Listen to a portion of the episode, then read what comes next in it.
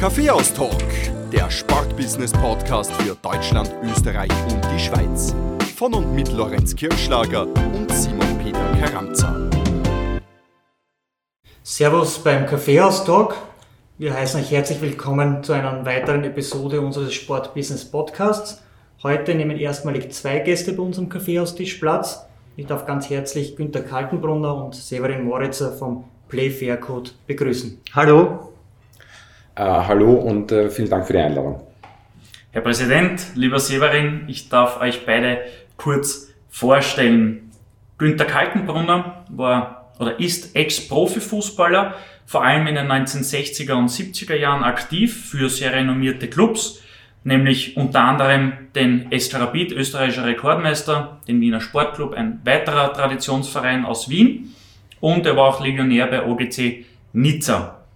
Gekrönt wurde die Laufbahn als Spieler von vier Einsätzen im österreichischen Nationalteam. Allerdings, und das ist auch interessant im Vergleich zur heutigen Zeit, hat Günther Kaltenbrunner noch während seiner aktiven Karriere bei der Bank Austria zu arbeiten begonnen. Er ist dann zwar auch nach der aktiven Karriere zwischenzeitlich ins Trainerwesen, Trainerwesen eingestiegen, hat aber eben schon immer den Job bei der Bank Austria verfolgt. 1995 folgte dann ein sehr interessantes und erfolgreiches Jahr, nämlich Günter Kaltenbrunner wurde Präsident beim SK Rapid und gleichzeitig Vorstand oder mehr oder weniger gleichzeitig Vorstand der österreichischen Bundesliga. Beide Engagements dauerten vier Jahre lang und besonders jenes bei Rapid war von großen Erfolgen geprägt. Günter Kalten, unter Günter Kaltenbrunners Regentschaft schaffte der SK Rapid den Einzug ins Europacup-Finale und errang 19 96 auch den damals 30. Meistertitel der Vereinsgeschichte. Seit dem Jahr 2000 ist Günter Kaltenbrunner Kuratoriumsmitglied beim Rapid und seit 2012 in der Position, über die wir heute mit Severin und Herrn Kaltenbrunner sprechen dürfen, nämlich Präsident des Fairplay Code. Severin Moritzer wurde in Wien geboren und hat auch hier das Jus-Studium erfolgreich abgeschlossen. Nach den beruflichen Anfängen in der Rechtsbranche folgte ein Umstieg in, die, in den künstlerischen Bereich, nämlich ins Filmbusiness. Als Produktionsmanager, Produzent und Rechtsberater im Filmbusiness war er national und international tätig. Nach einem kurzen Ausflug während der Euro 2008 in Österreich und der Schweiz ist Severin Moritz in den letzten Jahren wieder im Filmbusiness zurück in seiner Position als Head of TV Funding beim Vienna Film Fund. Und seit 2012, gleichzeitig mit dem Präsidenten, wurde Severin CEO, also Geschäftsführer des Play Fair Code. Aber auch der Uni ist er treu geblieben und ist seit vielen Jahren auf mehreren renommierten Universitäten als Lektor tätig. Lieber Herr Präsident, lieber Severin, noch einmal herzlich willkommen. Gerne. Dankeschön. Wie es für einen Wiener Podcast gehört, äh, die erste Frage, welchen Kaffee dürfen wir euch servieren? Tja, ich trinke gerne Espresso. Wir sind Ohne Zucker. wir sind eng abgestimmt und trinken beide gerne Espresso ohne Zucker. Beim Kaffee scheinbar einer Meinung. Wie ist es bei euch äh, im täglichen Leben, in der Zusammenarbeit? Gibt es da Themen, die vielleicht äh, nicht ganz so äh, harmonisch verlaufen, wo es unterschiedliche Zugänge gibt? Ja, natürlich gibt es unterschiedliche Zugänge, auch bei uns, wenngleich also sie sehr gering sind und, und kaum vorhanden, aber es gibt's wie überall auch. Das ist äh, ein natürlicher Vorgang und ist auch eine Bereicherung, wenn wir uns auseinandersetzen können und dann zu einem Ergebnis kommen. Aber grundsätzlich äh, ist es ja einfach zu erklären. Äh, wenn es Entscheidungen braucht, die also von der Geschäftsordnung vorgegeben ist und äh, der Severin mich braucht für diese Entscheidung, wenn er mich überzeugen kann, dann ist das kein Problem. Und wenn das nicht der Fall ist, dann muss ich nicht die Verantwortung übernehmen. Und das ist in dem Fall der Präsident und der entscheidet dann. Unsere bisherigen Gäste, und da blickt man doch schon auf, sehr stolz und dankbar auf 16 Episoden zurück, haben, haben unter anderem die, die Sports-Business-Berufsfelder Kommunikation, Spielervermittlung, Recht, Marketing, Vermarktung, Sportwetten und den Trainingsbereich abgedeckt. Was wir allerdings noch nicht bei uns im Talk zu Gast hatten, ist das Thema Spiel- und Wettmanipulation. Mit dem beschäftigen wir uns heute. Severin, vielleicht wenn du kurz in drei Sätzen bündig zusammenfassen würdest, Was ist der Play Fair Code eigentlich? Drei Sätze tue ich mir immer schwer beim Playfair-Code. aber grundsätzlich ja, der Playfair-Code, ähm, jetzt kommt ein bisschen Marketing-Sprech, aber um es einmal abzu, ähm, sozusagen definieren, Playfair-Code ist eine Institution mit äh, den Stakeholdern an Bord, die sozusagen in diesem Bereich ähm, entscheidend oder interessiert sind. Das ist einerseits natürlich das Sportministerium, einer der engsten Partner von uns, ähm, die österreichischen Sportfachverbände, die bei uns an Bord sind, mittlerweile sieben äh, Sportarten vom Fußball über Volleyball, Basketball etc. bis hin zum ÖSV und dann aber auch, weil schon die Sportwettenanbieter auch angesprochen wurden, ähm, diverse österreichische Sportwettanbieter. Also rundherum zusammengefasst alle die, die kein Interesse haben, dass manipuliert äh, wird und unsere Arbeit, und das ist jetzt der letzte von den drei Sätzen, die Prävention gegen Spielmanipulation ähm, unterstützen. Und das ist eine sehr privilegierte Situation, die wir uns über die letzten neun Jahre sehr, sehr hart erarbeitet haben. Du hast es angesprochen, äh, neun Jahre gibt es mittlerweile den Play Fair Code und äh, ihr möchtet, so steht es zumindest auf eurer Website, saubere und manipulationsfreie Wettbewerbe garantieren. Und 13. April 2012 war es dann soweit, ihr seid gegründet worden. Welche Ereignisse waren dafür ausschlaggebend und warum habt ihr gerade ihr beide als Präsident und Geschäftsführer die Verantwortung übernommen? Ja, aufgrund der internationalen Entwicklung und ich muss ehrlich gestehen, die Wahrnehmung in der Öffentlichkeit und auch meine persönlich war ja nicht so ausgeprägt, dass es jetzt so Wettskandale in der Welt gibt. Aber letztendlich äh, hat man herausgefunden, vor allem die großen äh, Unternehmen wie das IOC und die FIFA und die, und die UEFA, dass es eine, eine weltweite Bedrohung bedeutet für den Sport generell, wenn hier Spiele manipuliert werden. Und so haben diese drei Unternehmen äh, auch Hilfe, Unterstützung gesucht bei der EU, bei, beim Europaparlament. Und hier wurde dann im September, im November äh, 2011 in Belgrad bei der Sportministerkonferenz äh, von den Ministern entschieden, dass jedes Land einen Stützpunkt errichtet, um also Maßnahmen gegen diese Bedrohung im Sport äh, zu unternehmen. Und da hat man mich gefragt, ob ich mir das vorstellen kann.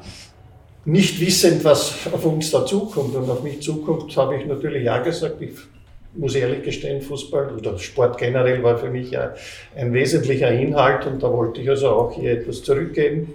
Und so ist das entstanden, habe ich mich entschlossen, das zu, zu, zu tun und habe also auch den Severin damals also gefragt, ob er das mit mir machen möchte. Und wir haben das also gemeinsam dann gemacht und haben auch einen gemeinsamen Vorstand äh, errichtet.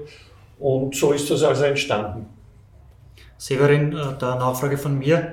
Wie kommt man dann aus dem Filmbusiness äh, zu so einer Position? Du hast ja wenig sportlichen Background gehabt. Oder war der Herr Präsident Filmfan? Und Nein, hat dort entdeckt? ich habe beides nicht. Die Frage ist sondern selber gestellt worden, aber ich kann das ergänzen. Ich habe einen, einen Tipp bekommen von einem äh, mir sehr bekannten, äh, ja, wie soll ich sagen, Kollegen, ist vielleicht übertrieben, aber fein, äh, weil es hier die Frage für mich schon war, muss jener einen, einen Hintergrund im Sport haben oder muss er innovativ sein, muss er fleißig sein, muss er akribisch sein? Und da war für mich die zweite Frage eigentlich äh, die wichtigere. Fußball kann ich, Sport kenne ich mich selber ein bisschen aus, aber das andere sollte abgedeckt werden. Und da erschien mir diese Wahl eigentlich die ideale. Und wie sich herausgestellt hat, glaube ich, bin ich nicht so falsch gegangen. Severin, kannst du das bestätigen?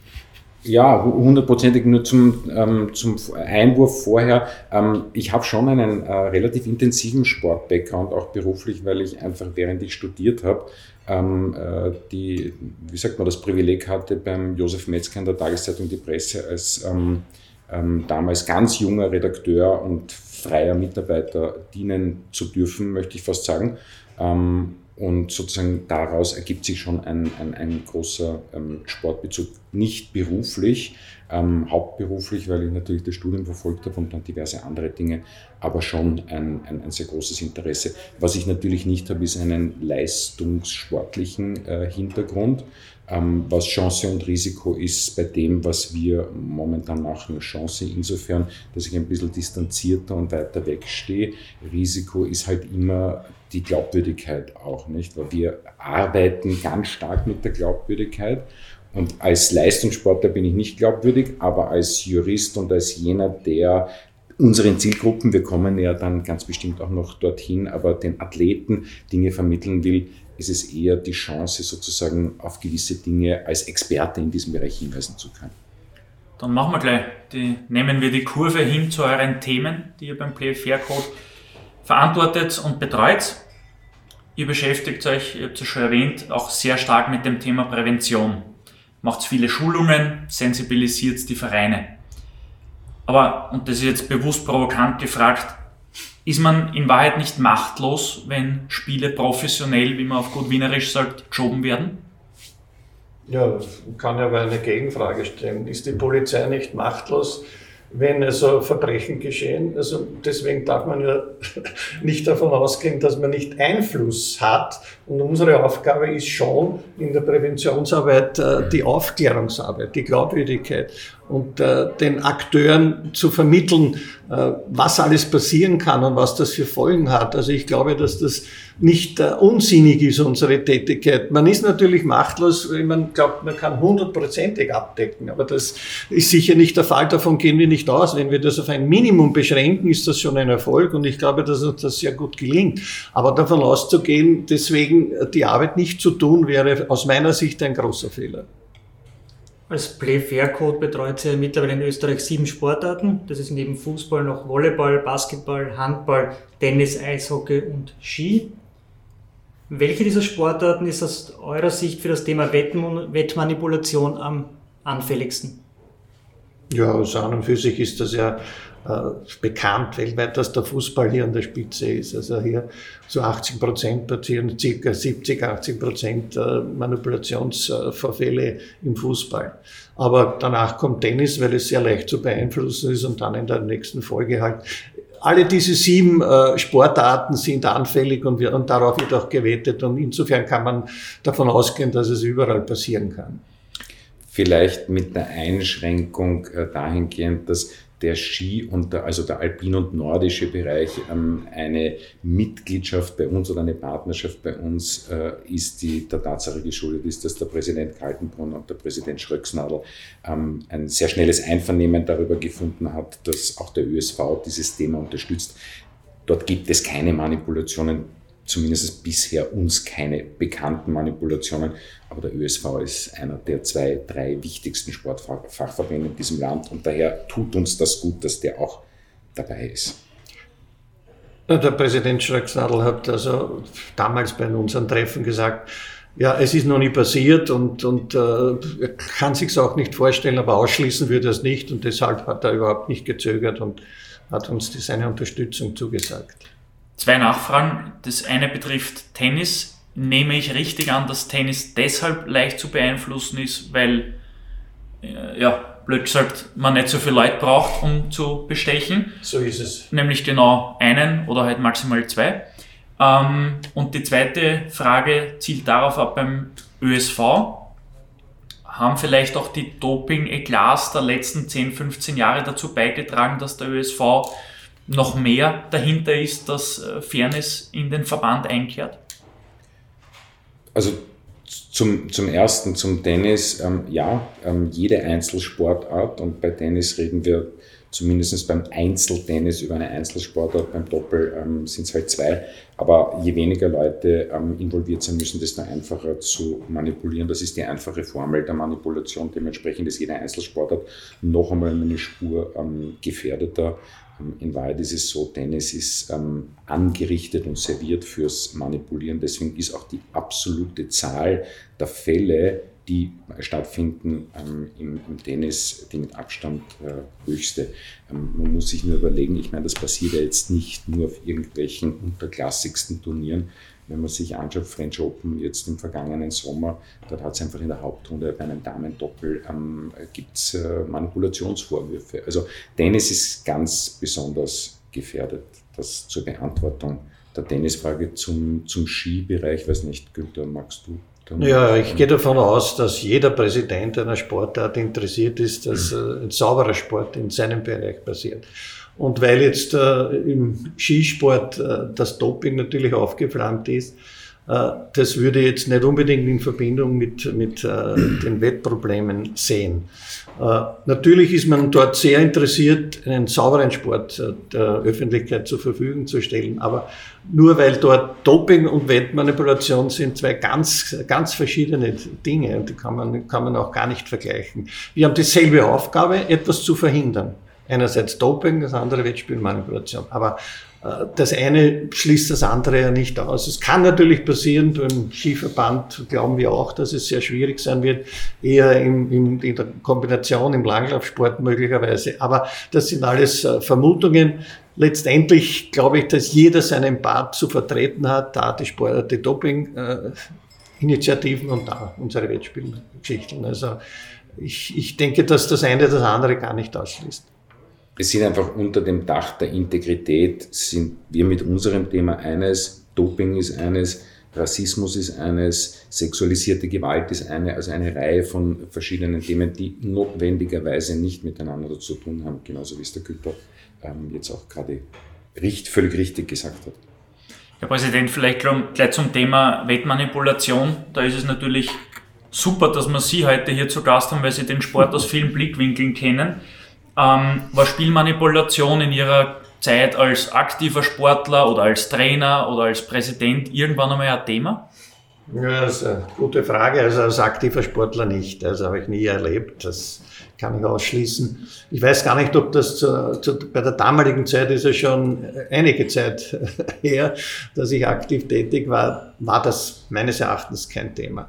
Interessanterweise, als ich Präsident äh, in dieser Zeit bei Rapid sein durfte, gab es einmal einen Fall, wo ein Mann überraschend bei mir im Büro in der Bank aufgetreten ist und meinte, er könnte Spiele beeinflussen, hat einen guten Draht zum lieben Gott. Und das war eine versteckte Anspielung, dass er halt hier manipulieren könnte. Äh, ich habe ihm eigentlich hinausgeworfen und äh, wollte eigentlich mit der ganzen Geschichte nichts zu tun haben. Äh, letztendlich in, in, das war damals vor dem Rotterdam-Spiel, in Rotterdam selbst, äh, auf der Tribüne ist er noch einmal zu mir hergekommen und habe ich ihn ganz einfach weggeschickt. Und seither, ja, habe ich eigentlich damit nichts mehr zu tun gehabt. Das war eine Situation, die ich gar nicht aufspielen wollte, sondern das habe ich so abgetan. Und äh, damit war für mich der Fall erledigt. Es ist insofern lustig, als dass dieses Match äh, von Rapid ja, glaube ich, äh, eines der größten wurde oder diese Begegnung.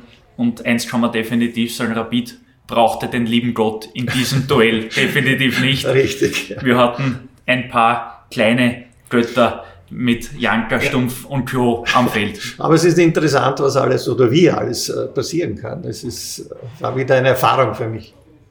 Und als Spieler gab es wirklich nie das Gefühl, dass irgendetwas nicht ganz ja, von, über, über die Bühne ja, gegangen ist? Also von Manipulieren, muss ich Ihnen ehrlich sagen, habe ich überhaupt keine, keine Wahrnehmung gehabt und konnte, konnte mir nicht vorstellen. Also es gibt immer wieder Tage, wo Spieler ganz schlecht spielen und, und wo es also hier äh, Wahrnehmungen geben kann, aber, aber es ist nie an mich herangetreten. Ich, hab, ich konnte das persönlich nie feststellen. Wie wäre der Spieler Günther Kaltenbrunner damit umgegangen, wenn es tatsächlich einen Kollegen, einen Teamkollegen gegeben hätte, der nicht ganz ehrlich agiert hätte? Ja, ich glaube, wie alle anderen Spieler, betroffenen Spieler auch. Die Enttäuschung wäre in erster Linie riesengroß gewesen, äh, weil äh, ein Spieler dem Sport schadet, den Verein schadet und sich selber schadet. Und hier wäre die Enttäuschung natürlich sehr groß gewesen. Mehr kann ich im Moment gar nicht dazu sagen. Es ist, ja, es ist traurig, wenn so etwas passiert. Darf ich da noch was ergänzen, weil da ist der Günther jetzt bereits im Schulungsmodus drinnen, de facto, weil das ist eine der Botschaften, die wir genauso auch den ähm, Athleten, also den Spielern vermitteln. Jetzt nicht nur die drei Punkte, die du gesagt hast, sondern es gibt halt noch einen, ähm, den wir, einen Punkt, der sehr wichtig ist, den wir dazu sagen. Ähm, also wenn ein Spieler manipuliert, dann ist das natürlich auf der ethisch-moralischen, äh, ähm, auf der Seite des Teamgeists etc. Eine, eine, ein großer Schaden einer Mannschaft. Aber man muss auch ganz klar sagen, das hat eine, wirtschaftlichen, äh, eine wirtschaftliche Auswirkung, weil wenn ich ein Spiel verliere, weil meine Teamkameraden, mein Tormann oder zwei andere Spieler die Partie absichtlich sozusagen verlieren oder mithelfen, dann falle ich um Punkteprämien um. Das ist jetzt in der zweiten Basketballliga in Österreich wahrscheinlich nicht das entscheidende Geld, wenn man dort nicht reich wird. Aber in der ersten Fußball-Bundesliga machen Punkteprämien durchaus einen erklecklichen Bestandteil äh, des Einkommens aus. Also in verschiedenen Bereichen hat das Auswirkungen und das versuchen wir auch ins Bewusstsein der Spieler hineinzubekommen. Das ist ein, super Schullöffel gewesen. Danke, dass man da ein Beispiel geben kann, wie unsere Schulungen funktionieren. In meiner Zeit als Vienna-Manager, das war von 2010 bis 2012, standen einige Spiele unter Manipulationsverdacht. Und als Verein, als Clubmanager, habe ich mich damals eher allein gelassen gefühlt. Es gab medial große Berichterstattung. Der Verein ist eher als Täter, äh, denn als Opfer hingestellt worden. Und wir haben auch einige Tage gebraucht, um uns von dem Schock zu erholen. Du hast da von allen Seiten Informationen bekommen, wurdest aber von den Behörden nicht ins Boot geholt. Und nach einigen Tagen ist es uns dann gelungen, auch, auch medial eben den Umkehrboost äh, zu schaffen und äh, zu sagen, wir sind eigentlich genauso äh, Opfer wie äh, die Wettbranche zum Beispiel. Es gab damals keine Stelle, an die wir uns wenden hätten können. Äh, noch gab es irgendeine rechtliche Hilfestellung oder ähnliches. Man muss sich das auch vorstellen. Man hatte die Spieler, äh, die es betroffen hat, die unter Wettmanipulationsverdacht gestanden sind, ja nicht einfach entlassen können. Da hätte man mit dem Arbeitsrecht Probleme bekommen und, und, und. Jetzt habt ihr gesagt, ihr macht sehr viel in der Prävention, aber sollte der Play Fair Code da nicht auch unterstützen? Also nicht nur Prävention, sondern auch Begleitung, zum Beispiel in der Medienarbeit oder in der, bei Rechtsthemen. Also das heißt, wenn es Vereine betrifft, die unter Verdachtsfällen stehen, diese auch zu begleiten, damit richtig umzugehen und ihnen äh, Hilfestellungen zu geben. Nicht zuletzt, ähm, dieser Fall ähm, war sozusagen ein bisschen äh, aus der historischen Perspektive der Auslöser, dass sich der eine oder andere Gedanken gemacht hat in Österreich, dass man hier ähm, in Wahrheit ähm, ein bisschen ähm, intensivere Beratung oder eine Stelle brauchen könnte.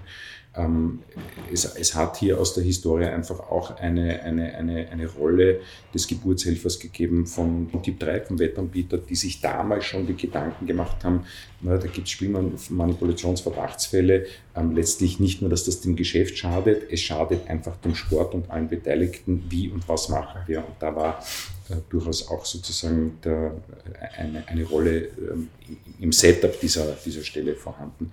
Ähm, ja, ähm, wir machen die Prävention so wie ein bisschen schon ähm, jetzt geschrieben, äh, beschrieben, aber in solchen Szenarien, ähm, wenn etwas passiert, dann sind wir natürlich engstens abgestimmt mit dem zuständigen äh, Verein, mit der zuständigen Liga und beraten in verschiedensten Bereichen, natürlich auch ähm, was Medienarbeit betrifft, wenn es denn soweit ist. Wir haben da schon eher intern die Regel, dass wir keine offensive Medienarbeit ähm, machen, sondern dann, wenn etwas da ist, sozusagen auch entsprechend Stellung nehmen können.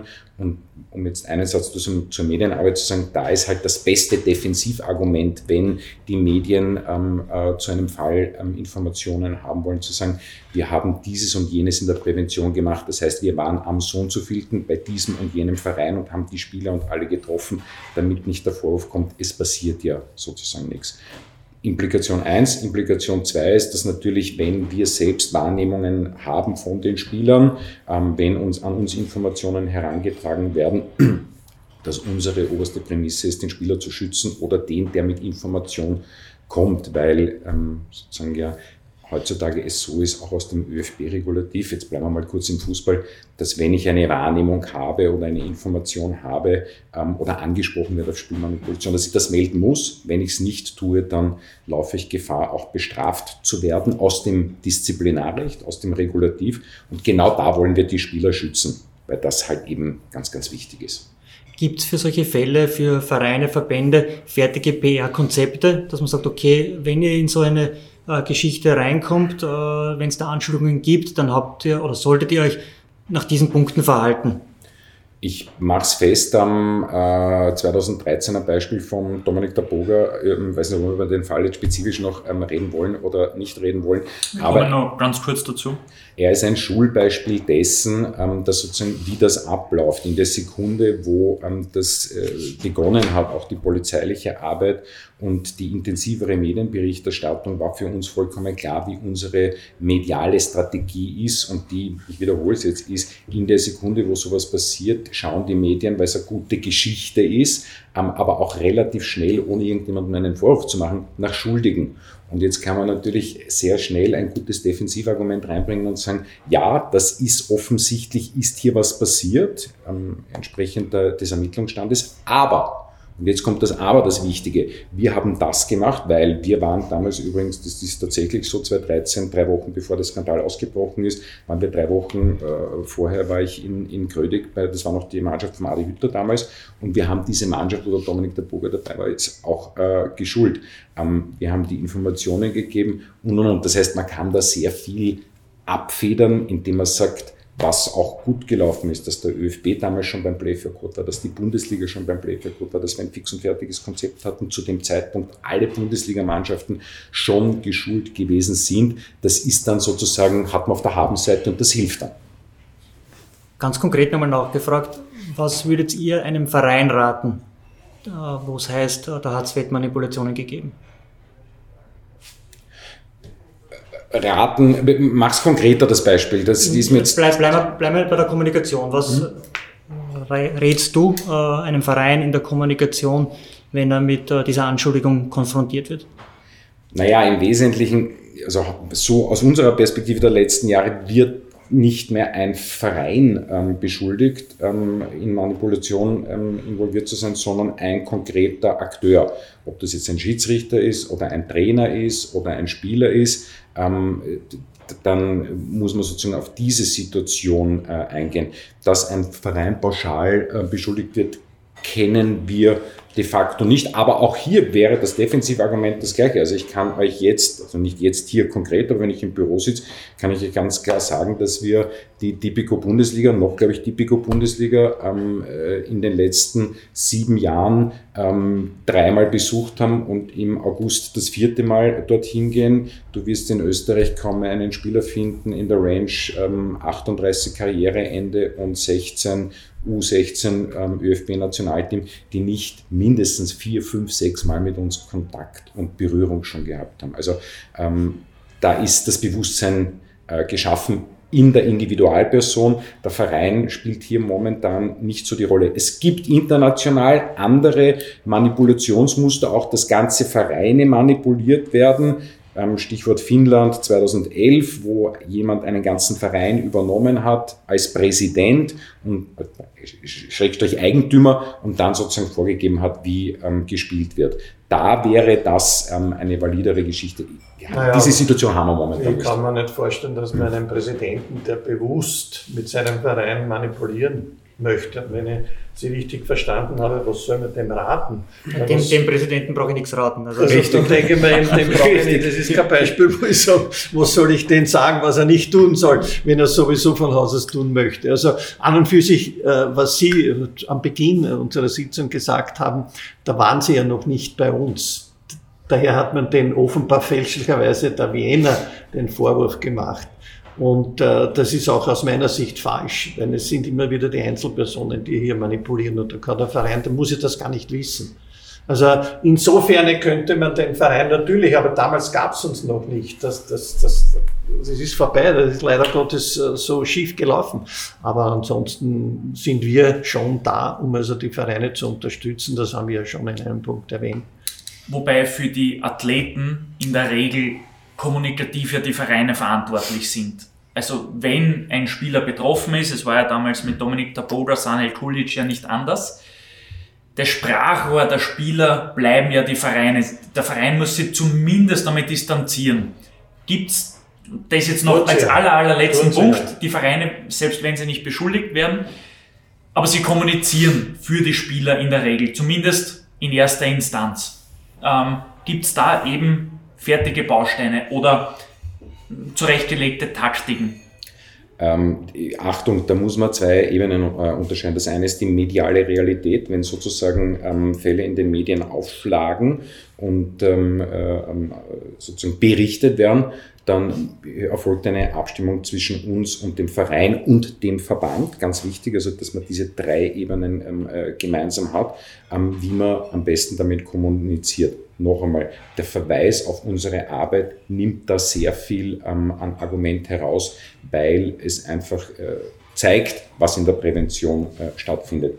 Das, warum ich Achtung gesagt habe, ist, es ist nicht der Verein meistens oder in vielen Fällen oder praktisch in keinem Fall in Österreich Subjekt ähm, von Ermittlungen, sondern es ist immer eine ähm, individuelle Person. Und wenn wir den Regelfall durchspielen, ähm, dann ist in solchen Fällen natürlich nicht der Verein ähm, das Kommunikationsorgan des Spielers, sondern der Spieler selber. Und das predigen wir auch. Jetzt bleiben wir kurz bei dieser Taboga-Geschichte. Da wisst ihr, da hat's vielleicht, äh, wisst ihr vielleicht, dass eine Seitengeschichte gegeben mit einem äh, Spieler, mit einem äh, Mannschaftskollegen von Dominik Taboga, Thomas Zündel, ähm, ehemaliger Spieler von Grödig, bis vor einem halben Jahr, Jahr noch Spieler beim GRK das noch so ist, weiß ich nicht. Wir haben des Öfteren getroffen. Der ähm, hat damals ähm, seiner, ist damals seiner Meldeverpflichtung nicht nachgekommen, weil er Wahrnehmungen, wie es im Regulativ heißt, gehabt hat zu diesem Thema. Und diese Wahrnehmung, die er gehabt hat oder die Spieler haben können, wenn sie angesprochen werden, ist eine individuelle Verpflichtung, dass dieser Spieler, wenn er so eine Wahrnehmung hat, zu melden hat. Natürlich kann er sich des Vereins bedienen oder je besser Sie uns kennen, die Athleten, desto öfter kommen Sie auch zu uns mit solchen Informationen und wir helfen dann in der Kommunikation gegenüber dem Verband, dass das ordnungsgemäß ähm, abgewickelt wird. Immer wieder auch vor dem Hintergrund, den Spieler und die Karriere des Spielers zu schützen. Also da muss man aber schon auch den, den, den, den Athleten und den Spieler und den, die, den individuell angesprochenen wirklich in die Pflicht nehmen. Das ist jetzt, da ist man sozusagen, gibt man nicht die Verantwortung an der Vereinstürschnalle ab. Das ist wichtig fürs Verständnis. Ihr sprecht von Beratung, die ihr zur Verfügung stellt. Habt ihr, jetzt sprechen wir da mit dem Präsidenten und dem Geschäftsführer, gibt es ein Team im Hintergrund? Ich frage vor allem auch deshalb, weil wir uns als Sport- und Education-Podcast sehen und sehr viele Studenten zu unseren Hörern gehören. Ähm, und wenn da einer einmal in der Branche oder in dem Thema äh, zum Arbeiten beginnen möchte, wäre in Österreich der Play Fair Code wahrscheinlich eine interessante Anlaufstelle. Also gibt es hinter euch ein Team oder gibt es Agenturen oder macht ihr diese Themen wirklich selbst? Also an und für sich machen wir das selbst. Äh, Beratungen machen wir natürlich in einem Anlassfall. Äh, ansonsten läuft das also folgendermaßen, wenn wir eine Information, eine, eine, Meldung bekommen, dann werden wir die kurz einmal nach Plausibilität überprüfen und dann wird es an den Bundeskriminalamt weitergeleitet.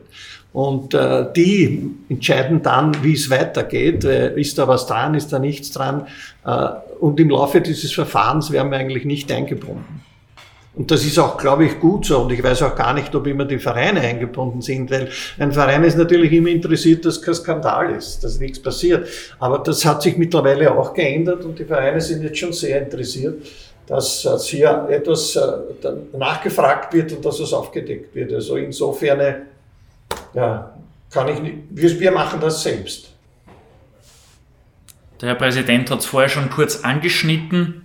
Der Play Fair Code übt in Österreich, aber auch international gesehen eine Vorreiterrolle aus.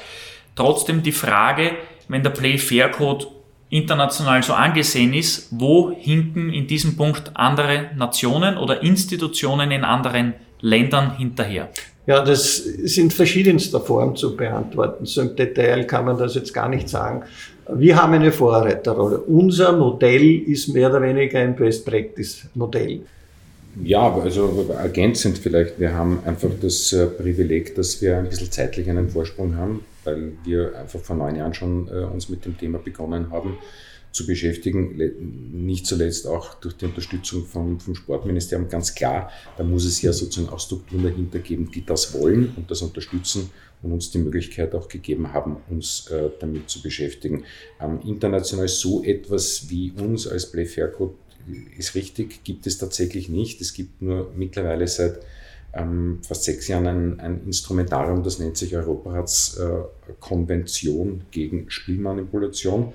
Ähm, das äh, ist sozusagen eine internationale äh, Vereinbarung, in dem sich die Mitglieder des Europarats, das sind rund 55 äh, äh, europäische Staaten, ähm, darauf verständigt haben, dieses Thema bekämpfen zu wollen. Und dort ist auch ganz klar ähm, geregelt, dass es sogenannte nationale Plattformen geben soll für die Länder, die daran teilnehmen. Das heißt, ähm, Schritt für Schritt ähm, Institutionen wie unsere ähm, aufgebaut werden soll. Das, wo es bei uns noch fehlt, ist eher eine strukturelle Frage, nicht eine inhaltliche, sondern eine strukturelle Frage. Wir haben jetzt gesagt, wir sind sehr stark in der Prävention ähm, tätig. Die Intervention, also Polizeiarbeit, Ermittlung, ähm, staatsanwaltschaftliches äh, Agieren bis hin zu tatsächlich strafrechtlichen Verurteilungen, ähm, dort würde für uns noch Bedarf sein, sozusagen ein bisschen nachzuschärfen, insbesondere das, was vorher auch gesagt wurde vom Günter Kaltenbrunner, wir können wohl Information an die Polizei weitergeben, wenn an uns etwas herangetragen wird, wenn sich Spieler melden und im Übrigen damit auch einverstanden sind, dass wir diese Information weitertragen. Es geht nur nicht umgekehrt. Das heißt, die Polizei kann nicht mit uns sprechen über den Ermittlungsstand, über den Fortlauf von Ermittlungen und ähnliches. Und diese Lücke ähm, im Hinblick auf die formelle österreichische nationale Plattform schließen zu können, ist eines der Ziele, das wir sozusagen schon noch ähm, verfolgen, in Zukunft hier ähm, eine, eine, eine neue Struktur oder eine Weiterentwicklung der Struktur zu schaffen. Ein wesentlicher Player bei manipulierten Events sind für gewöhnlich auch Wettunternehmen, wobei Player klingt jetzt sehr aktiv, also diese Rolle nehmen sie in der Regel nicht ein. Sie sind mehr die Geschädigten oder Mittel zum Zweck für eben mafiöse Banden und Strukturen. Wie intensiv arbeitet ihr mit den heimischen Wettunternehmen zusammen? Da haben wir ja auch im europäischen Vergleich mit Admiral und Tipp 3 gar nicht so kleine Unternehmen. Ja, wir haben in unserem Modell, und das zeichnet uns auch aus, äh, die äh, Wettanbieter sowohl was das, was das Online-Spiel betrifft, also das stationäre Spiel, haben wir ja als Partner. Und das ist auch ein großer Vorteil, weil wir uns hier abstimmen können, weil wir die Probleme diskutieren können. Und auf der anderen Seite wurde ja schon erwähnt, die Wettanbieter sind ja auch die Geschädigten, die sind ja auch interessiert dass hier Aufklärung geschieht, damit sie nicht immer in diesen negativen, äh, sage ich einmal, in, dieser, in diesen äh, Strudel sind. Nicht, dass man immer sagt, naja, die Wettanbieter. Und warum lasst ihr euch do, also von den Wettanbietern finanziell unterstützen? Das ist ein falscher Ansatz. Die, die sind genauso interessiert wie, wie wir in, in der Grundaufgabe, dass nichts passiert. Und wir haben in unserem Modell alle Stakeholder, denen wichtig ist, dass Manipulation verhindert ist. Also das, das Ministerium, das sind die, die, Verbände, das sind die Wettanbieter und das sind Sponsoren, die äh, marketingmäßig den Sport sehr huldigen, die also hier mit dem Sport sehr viel Marketing betreiben und die sind natürlich auch nicht interessiert, dass im Sport was passiert. Und da, das sind also unser, unser Modell ist wirklich also einzigartig. Der Play Fair Code konzentriert sich vor allem auf die Profiligen in Österreich, findet Wettmanipulation aber nicht auch oder vermehrt in den unteren Ligen statt, wo zum Beispiel Beweise viel schwieriger erbracht werden können, wo weniger Zuschauer im Stadion oder in der Halle anwesend sind, ähm, wo es auch, und das muss man ganz klar erwähnen, weniger TV-Bilder gibt. Ja, aber äh, das war am Beginn so, dass wir nur die Profiligen betreuen. Also Severin hat es also auch schon bis in die Regionalligen, äh, hat er begonnen, also hier Aufklärung zu haben. Wir gehen auch in die Akademien, aber da soll er vielleicht aus seinem Standpunkt das sagen. Ja, äh, wir haben natürlich begonnen mit dem Profibetrieb, weil wir in jeder Sportart sozusagen ganz oben anfangen, von oben nach unten, gleichzeitig aber auch von unten hinauf, aber jetzt ohne Wertung von unten hinauf ähm, was Nachwuchs ist schon gefallen, ähm, auch betrifft. Es ist extrem wichtig, dass das die Jungen, ähm, ob Männlein, ob Weiblein, ähm, alle äh, rundherum äh, auch wissen. Ähm, es wird dann sozusagen aus der Kapazität heraus, weil vorher die Frage gefallen ist, ähm, ob wir das alles alleine machen. Ja, wir sind mittlerweile vier äh, fixe Mitarbeiter, die sich mit dem Thema beschäftigen. Es wird dann aber halt bei sieben Sportarten dann auch relativ schwierig in, die, äh, in den Breitensport zu kommen. Das heißt, dort, wo wir noch hinkommen, ist im Fußball an die Schnittstelle zwischen professionellem und Amateursport, also in die drei Regionalligen. Ähm, und dort waren wir mittlerweile auch schon bei äh, allen, mittlerweile sind es ja 60, wenn man diese äh, Tirol, Vorarlberg und Salzburg Aufsplittung sich anschaut. Ähm, bei diesen Vereinen waren wir jetzt auch schon das zweite Mal. Ja, dort ähm, äh, muss auch Überzeugungsarbeit äh, geleistet werden. Was in den ersten beiden, zumindest Fußballligen, enorm hilft, ist ein Instrument, das nennt sich Monitoring. Das heißt, es werden diese Spiele ähm, in allen äh, ersten, jeweils ersten und zweiten Ligen der UEFA-Mitgliedsverbände, also der 55 oder 54 äh, UEFA-Mitgliedsverbände gemonitort und auf Basis dieser Monitoring-Daten kann man auch ähm, Ermittlungen starten, sprich die Polizei kann Ermittlungen starten. Das findet in der dritten Liga nicht statt. Ähm, es ist aber jetzt so, dass es äh, starke Signale vom internationalen Markt kommt, dass dieses Monitoring auch in äh, tiefer liegende Ligen äh, gezogen werden kann und auch in Sportarten, in denen wir aktiv sind, wo es das momentan noch nicht gibt. Und das ist sehr wichtig in der Kommunikation auch gegenüber der Athleten zu sagen, Achtung, da gibt es ein Monitoring, ganz so einfach ist es nicht mehr. Also das hat auch mit der Bewusstseinsbildung ähm, enorm äh, viel zu tun. Aber grundsätzlich ergänzend, äh, unsere Aufgabe ist ja in erster Linie, und das war auch die Zielsetzung, alle bewettbaren großen Verbände zu betreuen. Und das ist uns äh, eigentlich schon in, in, sehr, sehr guter Form gelungen. Und es hat wenig Sinn, wenn wir wenn betreuen, die eigentlich nicht bewettet werden und die im Amateursport, im Breitensport tätig sind. Das könnte nur eine erzieherische Aufgabe werden, aber wie gesagt, unser Personal ist ja da beschränkt. Und wenn, wenn hier der Ansatz kommt, zu sagen, ja, ihr könnt euch ja schon bewegen, ein bisschen in die, in die breite Masse sozusagen, ob das kommt, kann ich nicht sagen, aber wichtig ist einmal hier, wo Verbände, Sportverbände bewettet werden können, wo Manipulation passieren kann. Das ist unsere Zielgruppe. Melden sich bei euch äh, aktiv Leute, wenn sie irgendwo eine Spielmanipulation wittern oder vielleicht sogar äh, Menschen, die angesprochen wurden, Teil einer Spielmanipulation zu werden? Ja, ja, wir, wir haben eine Ombudsstelle auch, ich weiß nicht, ob das schon erwähnt wurde. Äh, die also hier als Stelle fungiert, wo man sich äh, anonym melden kann. Und es kommen immer vermehrt, weil wir bekannt geworden sind, weil man uns kennt von den Schulungen und so weiter, dass man auch direkt Meldungen bekommen. Und die werden geprüft und man braucht, äh, Severin hat schon gesagt, das Einverständnis von, von der, der Person, die also hier etwas aufzeigt, so meldet. Und ja, wenn das Einverständnis gegeben wird und es wird also hier etwas festgestellt, was wirklich sein könnte, dann habe ich schon erwähnt, wird das weitergegeben an das Bundeskriminalamt. Wann hat sich das letzte Mal eine Person bei euch gemeldet? Vielleicht noch kurz zur Schärfung. Wir haben zwei Möglichkeiten, dass an uns etwas herangetragen werden kann. Eins über die Ombudsstelle, über die erwähnte. Das ist sozusagen, das haben wir vor ähm, fünf Jahren eingerichtet, äh, länger, vor sechs Jahren, Verzeihung, ähm, um so ein niederschwelliges Angebot zu schaffen, dass sich Menschen an uns ähm, über einen Rechtsanwalt äh, wenden können. Dort waren am Anfang immer wieder Meldungen, auch qualitativ äh, substanzielle Meldungen.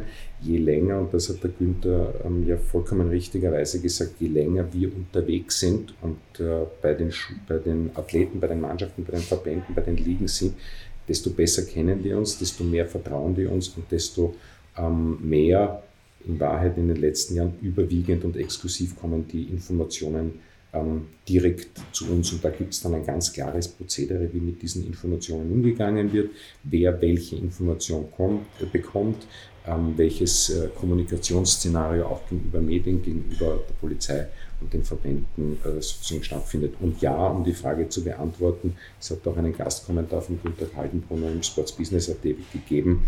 Corona ist ein Treiber gewesen, was die ähm, äh, Manipulation äh, betrifft, zumindest aus der momentanen äh, Beobachtung ähm, äh, muss man das leider äh, momentan so, so festhalten. Was allerdings auch eine einfache äh, Milchmädchenrechnung ist, weil wir haben im allerersten Lockdown vor ziemlich genau einem Jahr, ähm, wenn dann plötzlich Sport einfach nicht mehr stattfindet, dann gibt es auch plötzlich keine Sportwetten mehr. Und wenn es keine Sportwetten mehr gibt, dann gibt es de facto auch das Manipulationsbusiness nicht. Und dann muss äh, kreativ anderer Content auch äh, in irgendeiner Form geschaffen werden. Aber ja, die Tendenz zeichnet sich national, also äh, vor allem international ab, dass es mehr Manipulationsfälle gibt und spiegelt sich auch bei uns wieder an äh, in Informationen, die wir in den, in den letzten Monaten bekommen haben. Ja. Aber kannst du dich noch erinnern, wann der letzte Fall war, wo man sich an uns gemeldet hat? Ähm, vor genau. zwei Wochen nicht einmal. Wir haben sicherlich in den letzten sechs Monaten zehn bis elf äh, äh, konkrete Sachverhalte gehabt, die an uns ähm, gemeldet wurden. Egal ob beim Fall Grödig, Dominik Taboda, Sanel Kulic oder beim jüngsten Fall im österreichischen Spitzensport im Frühjahr 2020 gab es einen größeren Betrugsfall in der Basketball Superliga, also der Öster höchsten österreichischen Basketballliga. Ähm, die breite Öffentlichkeit erfährt auf einen Schlag von Betrugsfällen. In der Regel, ab wann ist der Play-Fair-Code im Bilde? Auch mit dem katapultartigen Genickschlag in einem Moment, wenn die Medien groß damit rausgehen oder in der Regel schon früher oder weit früher?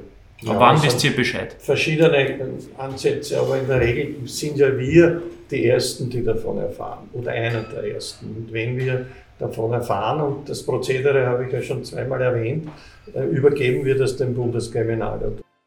Es gibt genau diese äh, zwei Konstellationen. Die eine ist, dass die Information sozusagen über uns ähm, äh, Richtung äh, Intervention, sprich Polizei geht und auf Basis dieser Informationen, noch einmal mit dem Einverständnis dessen, der hier mit der Information kommt, dem Hinweisgeber, ähm, Ermittlungen strafrechtliche auslöst seitens der Polizei. Die andere Variante ist, dass wir selber ähm, darüber gar nichts wissen, was wir zugeben, äh, nicht zugeben, sondern ganz klar sagen, eher unwahrscheinlich ist oder relativ unwahrscheinlich ist, dass wir von etwas gar nichts wissen, aber das definitiv auch nicht ausschließen können. Also es wird auch trotz unserer Arbeit Manipulation und Versuche der Manipulation weiterhin geben und noch einmal deswegen mantraartig die Wiederholung, dass ähm, die Arbeit ähm, nie, nie zu Ende ist.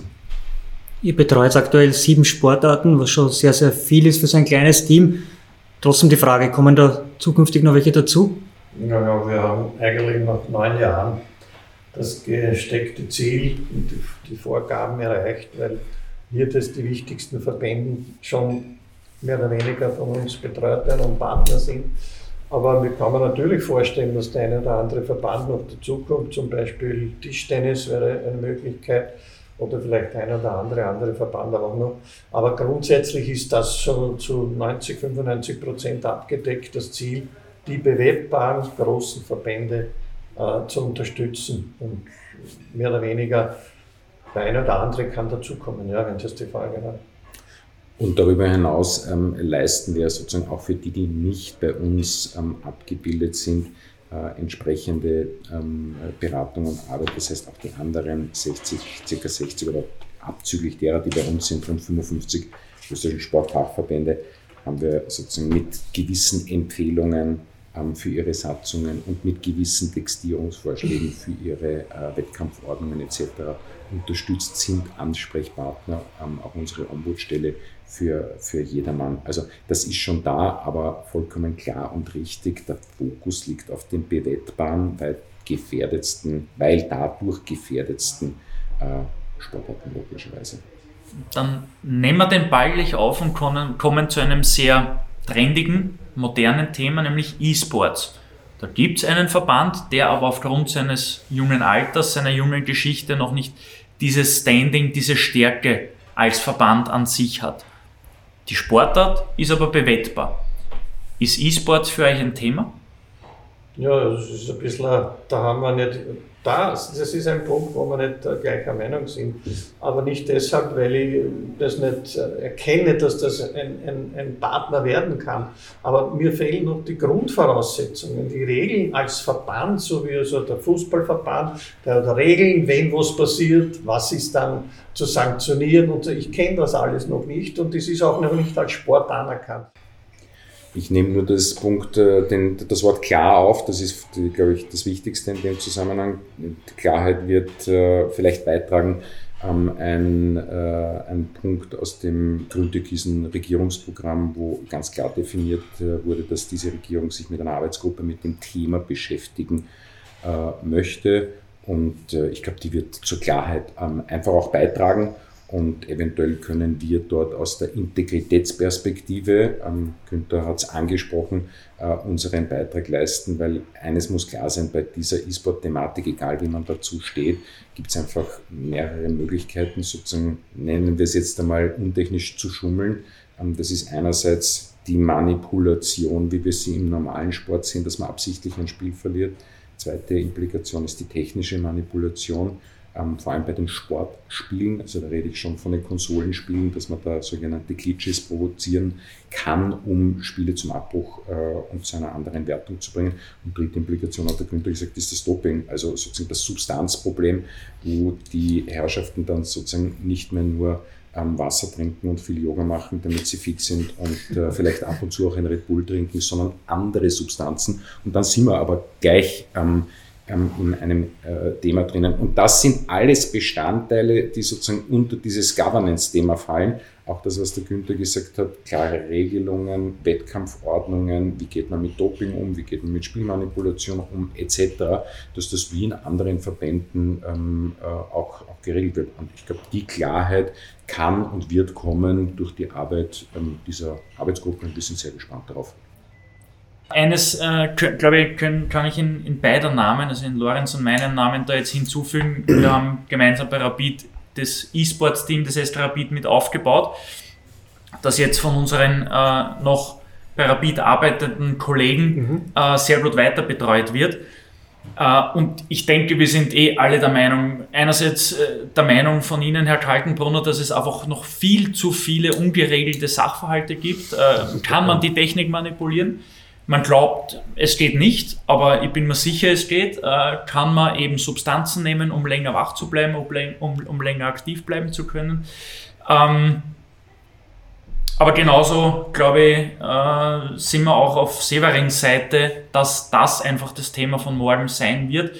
Aber vereinend, eure, beide, also eure beiden Meinungen vereinend, ist es nicht auch eine Chance, so frühzeitig in einer Entstehungsphase eines neuen Sports oder neuen Bewerbs. Lassen wir mal Shooterspiele außen vor, weil ich glaube, der Meinung sind wir auch alle, dass das jetzt mit dem Sportgedanken an sich nichts zu tun hat. Ist es nicht auch eine Chance, ähm, frühzeitig in so ein Thema einsteigen zu können? Unbedingt, unbedingt. Äh, lass ich aber dann an selber weitersprechen, weil wir uns hineinreklamiert haben. Es gibt eine Gruppe, die also hier dieses Thema auch bearbeitet. Und wir sind der Meinung, und wir haben uns das auch gemeldet, was wir gerne mitarbeiten wollen, dass wir unser Know-how einbringen wollen. Ja, tatsächlich ist es so, dass diese vorhin äh, angesprochene äh, Gruppe sich sozusagen zu formieren äh, beginnt und wir auch in absehbarer Zeit hier ähm, dabei sind und eingeladen sind, ähm, einen entsprechenden Beitrag zu leisten. Ähm, ja, ich unterstütze das auch, was der, was der Günther sagt, dass ein neues Phänomen muss man sich beschäftigen, vielleicht ähm, tatsächlich so, dass es uns wie beim traditionellen Sport, wo wir sehr weit vorne dabei waren, worum uns viele national und international auch beneiden, das wieder schaffen. Auf der anderen Seite ähm, muss man einfach klar sagen, E-Sport ist jetzt nicht das total neue Phänomen. Das gibt es gibt's jetzt schon eine Zeit lang. Und jetzt bleiben wir auch nur bei den sportlichen ähm, E-Sport-Bewerben.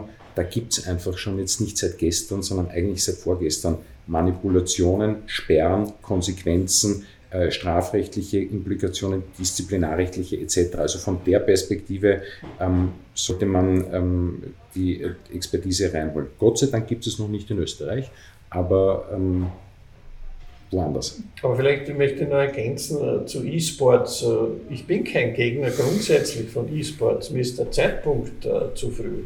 Und das soll nicht so falsch aufgefasst werden. Ich glaube auch, dass das nicht aufzuhalten sein wird. Aber im Moment ist das für mich noch kein Thema. Es gibt mittlerweile zahlreiche Bücher über Wettmanipulationen, also mit den unglaublichsten Geschichten darin. Wenn jeder von euch beiden eine nationale oder internationale Geschichte zu Spielmanipulationen erzählen soll, die sich bei euch besonders eingeprägt äh, hat, welche ist das? Severin, vielleicht fangst du mit deiner Geschichte an.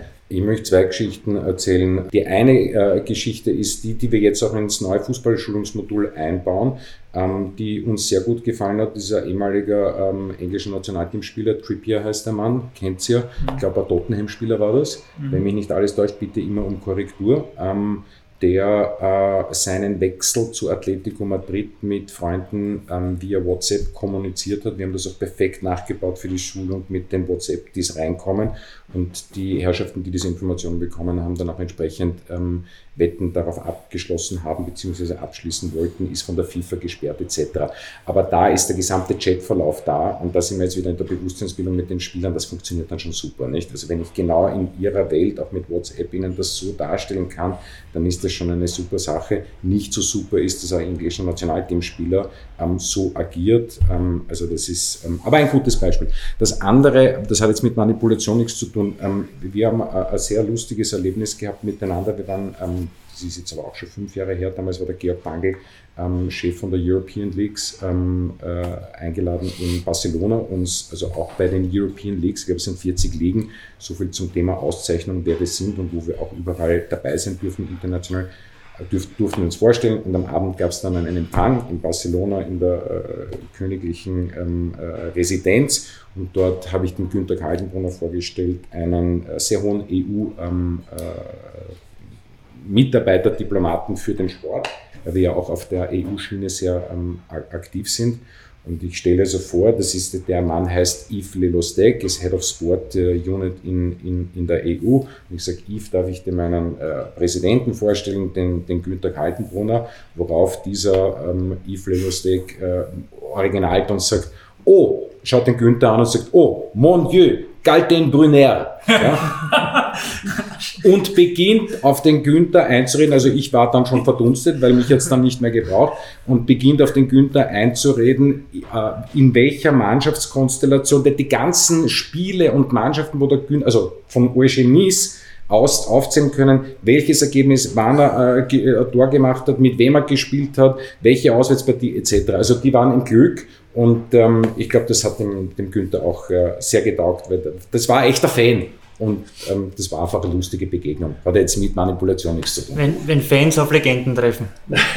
ja, erstens einmal war er eine oder ist die Persönlichkeit in diesem Bereich und zweitens, das wusste ich natürlich nicht. Er war ein Roger Sinis-Fan und das, das mhm. war natürlich auch für mich überraschend. Aber es war erfreulich und sehr, ein sehr nettes Gespräch, muss ich sagen. Herr Präsident, Ihre Lieblingsgeschichte? Ja, ich habe eigentlich nicht so viele. Er kommt natürlich sehr viel damit oder ist sehr konfrontiert. Ich kann nur diese eine Geschichte mit, äh, mit in Österreich, äh, Dominik Bataboga. Alles andere ist, ist für mich eigentlich nicht so, so ein Thema gewesen. Gut, dann lass mal einen Satz dazu noch sagen, weil ähm, der, der, das, das wichtig ist. Der, der Bogerfall war 2013, wie ihr wisst, also im November. Uns gibt seit April 2012. Wir waren zu dem Zeitpunkt eben schon bei allen damals äh, die drei Bundesligamannschaften. Ähm, was ein Riesenvorteil war, nochmal aus dieser Defensivsituation, dass man auch sagen kann gegenüber Medien und der ÖFB und die Bundesliga, was wir alle schon äh, gemacht haben. Ähm, aber um es auf den Punkt zu bringen, manchmal hat man ein bisschen auch ein Glück mit dem Timing. Ähm, wir sind sehr fleißig, wir sind sehr beharrlich, wir haben das, glaube ich, ähm, gut über die Jahre aufgebaut. In dem Fall haben wir ein bisschen ein Timing-Glück äh, auch gehabt, dass dieser Fall uns ähm, nicht nur geschadet hat. Also dem Fußball ja. an sich natürlich, da brauchen wir überhaupt nicht reden, aber der Institution, die wir sind und die wir daraus machen konnten und auch die Schubkraft, die das Thema damit gewonnen hat, das darf man nicht unterschätzen. Also ich muss ehrlich gestehen, auch ich war überrascht von der Intensität und von der Größe dieses, äh, dieses Falles. Und daher hat er sich auch für mich am meisten äh, eingeprägt. Äh, und es war ein Treiber auch für uns. Severin hat es ja schon gesagt, bis zu diesem Zeitpunkt hat man halt immer gesagt, ne, bei uns passiert das sowas nicht. Und ab diesem Zeitpunkt haben wir so sehr viel Entgegenkommen erfahren und, es ist auch so, so geblieben. Und wie sich zeigt, ist ja das wirklich kein Einzelfall und ist, kein Land ist gefeit von dem. Ja, der Satz, das passiert uns in Österreich nicht, den haben wir in den letzten Jahren leider in vielfacher Hinsicht widerlegt bekommen. Wir biegen auf die Zielgerade ein und beschäftigen uns jetzt mit dem Thema Entwicklungen, Trends und Tipps. Und zwar die erste Frage geht an den Herrn Präsidenten. Ich würde um eine persönliche Einschätzung bitten. Welche Entwicklung braucht es sowohl national als auch international in den kommenden Jahren, damit man das Thema Spiel- und Wettmanipulation noch besser in den Griff bekommt? Also wenn ich von national beginne, wäre es unser Ziel, dass wir analog äh, dem Doping auch eine, eine gemeinnützige GmbH äh, überleiten können, dass wir also hier in eine gemeinnützige GmbH umgewandelt werden. Äh, das würde also auch für uns äh, eine stärkere Bedeutung äh, darstellen. Das ist das Österreich-Thema. International glaube ich, und das wurde auch schon erwähnt, dass es ganz wesentlich und wichtig wäre, dass man diese Europaratskonvention auch unterschreibt und ja, wie sagt man, ratifiziert, ratifiziert wollte mir schon immer ein, äh, ratifiziert, damit er offiziell auch äh, die nationale Plattform äh, dargestellt werden kann. Das wäre ganz, ganz wichtig. Das sehe ich als wesentliche Punkte, um also hier weltweit agieren zu können. Und hier braucht es auch eine, eine zentrale Stelle meines Erachtens, so wie Doping. Severin, welche Trends im Sport begrüßt du persönlich, weil sie aus deiner Sicht zu einem saubereren Sport führen werden? Schwere Frage. Der Kelch ist an mir vorübergegangen. Kommt, kommt vielleicht wieder Retour. Also, muss ich gestehen, ähm, wir haben jetzt, also ein Trend, wenn wir jetzt, ob es ein Trend ist, wissen wir nicht, aber es gibt jetzt schon interessante ähm, äh, neuen, neuen Zugang. Ihr wisst natürlich, dass heutzutage Sport, jetzt bleiben wir beim Fußball, alles mit Daten, Daten, Daten. Also bis zum Herzschlag vom, äh, vom Dominic Thiem beim Break ähm, haben wir alle Leistungs- und sonstigen äh, Daten, ähm, dass es zumindest Überlegungen oder Versuche gibt, beispielsweise solche Daten auch einzusetzen, ob eine Mannschaft denn alles gegeben hat, was notwendig gewesen wäre. Und daraus abzuleiten, ob jemand nicht alles gegeben hat, ist zumindest eine sehr interessante ähm, Herangehensweise. Ob die sportgerichtlich und oder strafgerichtlich hält, ist höchst fragwürdig und wahrscheinlich nicht der Fall. Aber wenn wir über Trends reden, dann reden wir absolut sozusagen über Daten, beispielsweise auch über den Video Assisted äh, Referee, weil bis vor kurzem war schon der Schiedsrichter sozusagen, hatte diese päpstliche Infallibilität. Das heißt, wenn der Schiedsrichter gesagt hat, es ist so, dann ist es so.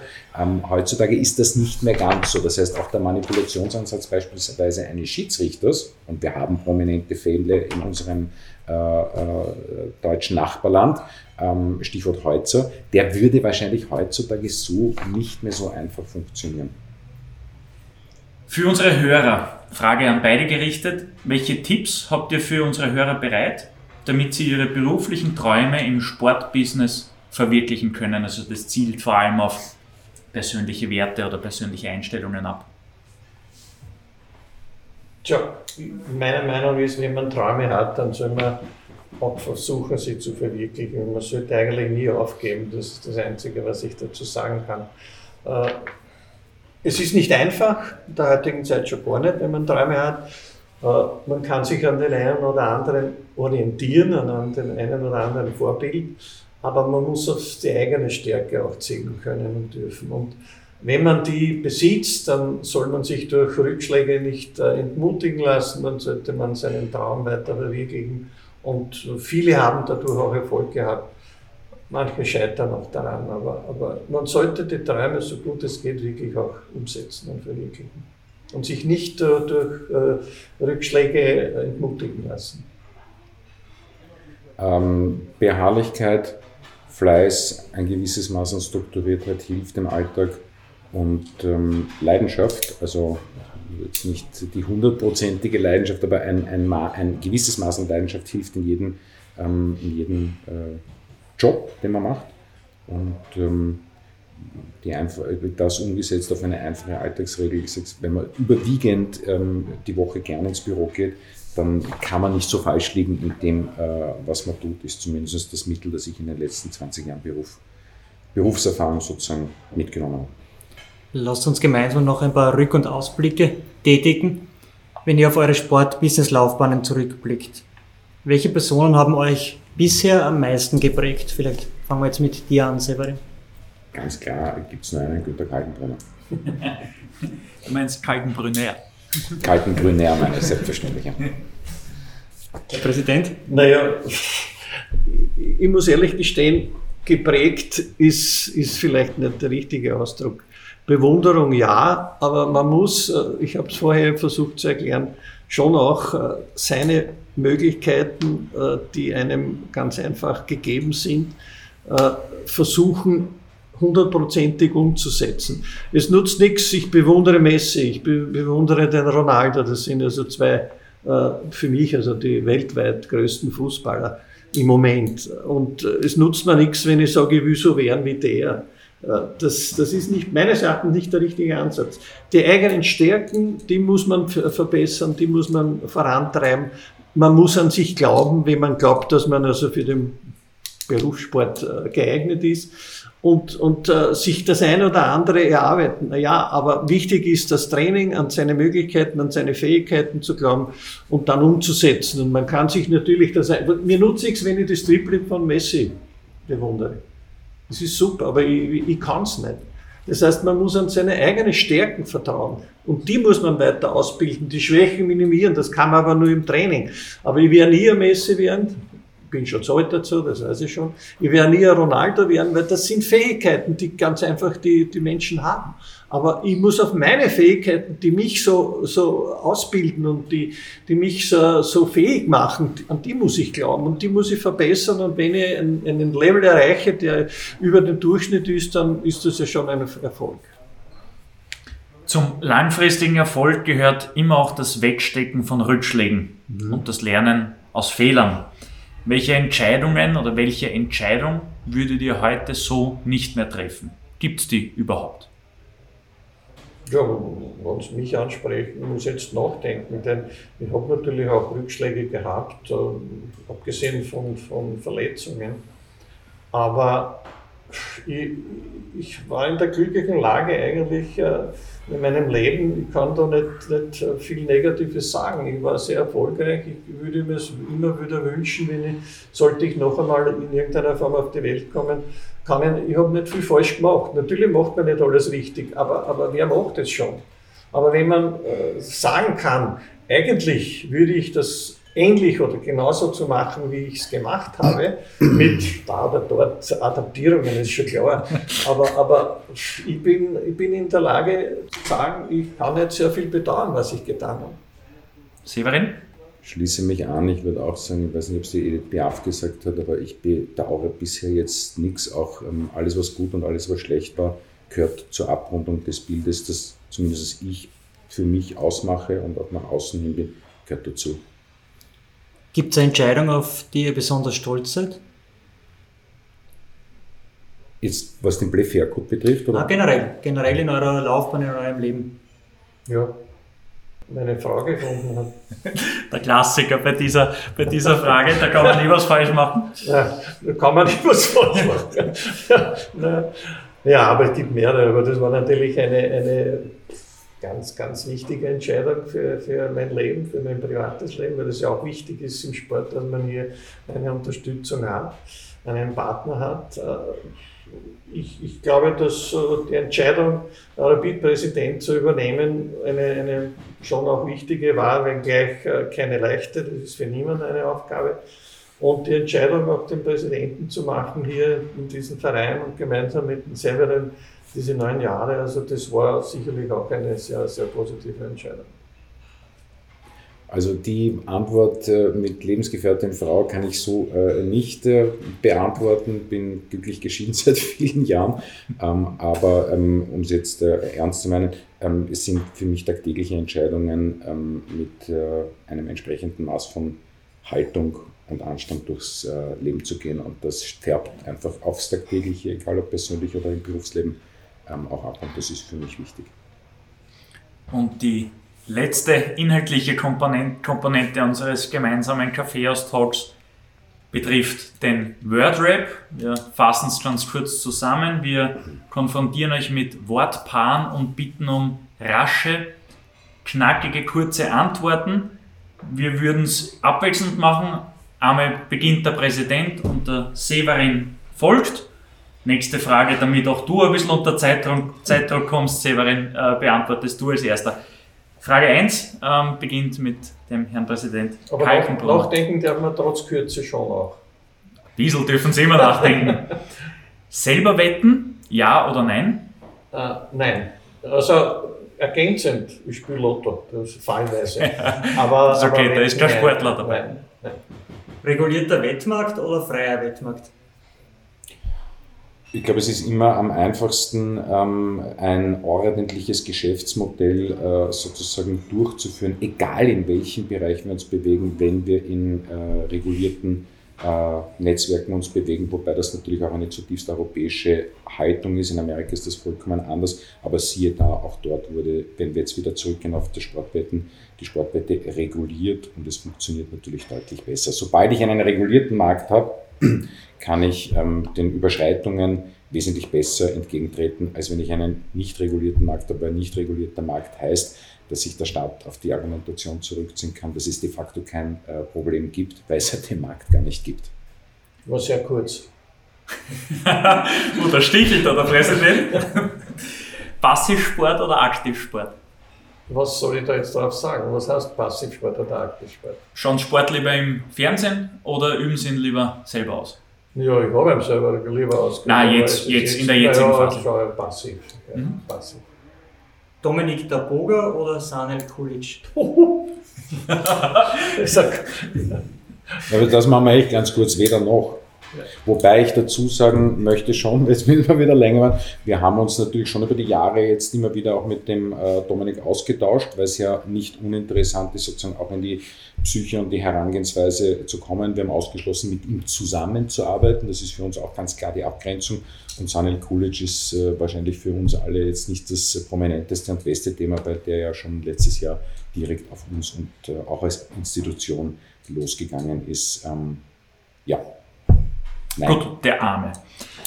Herr Präsident, Spieler oder Präsident? Also in dem Fall wahrscheinlich Rapid-Spieler oder Rapid-Präsident. naja, Spieler ist schon das Einfachere, wenn ich ehrlich bin, aber Präsident ist natürlich eine Riesenaufgabe.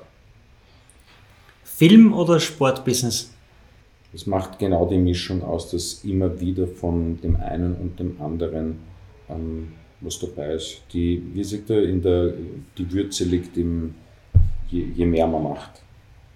Und unsere Abschlussfrage geht immer an alle, Kaffee oder Tee? Kaffee. Für mich das Gleiche. Sehr gut.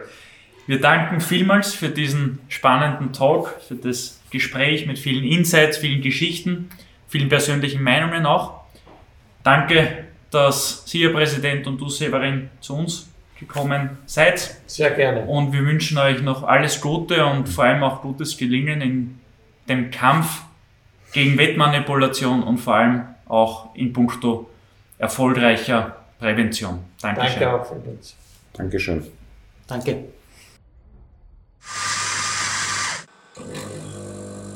Kaffeehaus-Talk, der Sportbusiness-Podcast für Deutschland, Österreich und die Schweiz. Von und mit Lorenz Kirschlager und Simon Peter Karamza.